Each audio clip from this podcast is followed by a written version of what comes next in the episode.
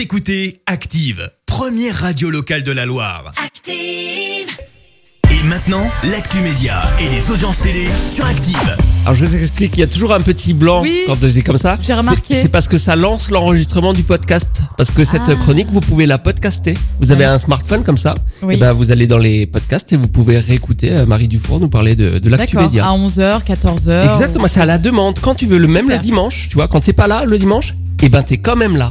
et ça c'est beau, euh, Marie. On commence avec les audiences euh, télé. Oui, Et combien pour les bronzés fonds du ski? 5,8 millions de téléspectateurs sur TF1 hier, c'est net et, et sans bavure, hein, sans surprise. France 3 suit avec euh, Candice, non j'allais dire Candice Renoir, non c'est Cassandre, la série en rediffusion autour des 4 millions et demi. On chute à 1,3 million avec la série d'M6, euh, This Is Us, et puis France 2 est faible avec le retour de Vous avez la parole, 1,2 million de téléspectateurs seulement. C'est la finale de Colanta ce soir. Grand événement, Oui. évidemment, et carton assuré pour TF1. L'île des héros diffusée depuis le 21 février. Ça date à enregistrer. Bah oui, ils ont coupé les.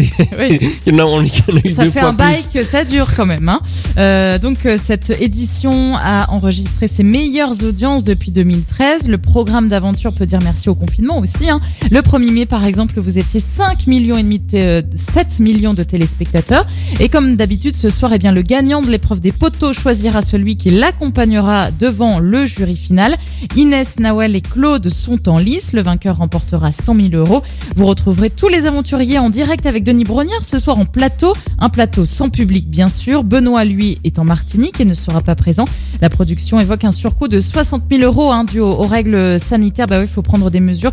L'émission va durer une heure environ. C'est plus que d'habitude. Et pour réagir sur euh, Twitter ce soir, vous avez même un petit emoji du totem. Il suffit de mettre le hashtag Colanta et l'emoji euh, s'affiche euh, tout de suite. J'ai vu ça. Et Sympa. De- Denis Brognard, il est à fond sur les réseaux sociaux et notamment sur euh, sur Twitter Oui. où il fait vivre l'émission en même temps. Ah, il, il est animateur deux fois quoi. Ouais, est- c'est vrai. Il est bien, bien corporate. Et puis juste une dernière petite info pour vous dire que Jean-Pierre Pernaud, je sais que vous la- l'attendez avec impatience, sera de retour euh, lundi sur le plateau du JT de 13h. C'est Jacques Legros qui officiait depuis euh, la mi-mars, même si bien sûr euh, Jean-Pierre Pernaud était présent quand même euh, à distance à la maison. Exactement. Et c'est sa femme qui doit être super contente parce que du coup ça ça libère un peu de place dans le salon Oui, parce qu'il était en direct de, de son salon et ça prend quand un même un peu studio, de place ouais. depuis euh, depuis un moment d'ailleurs.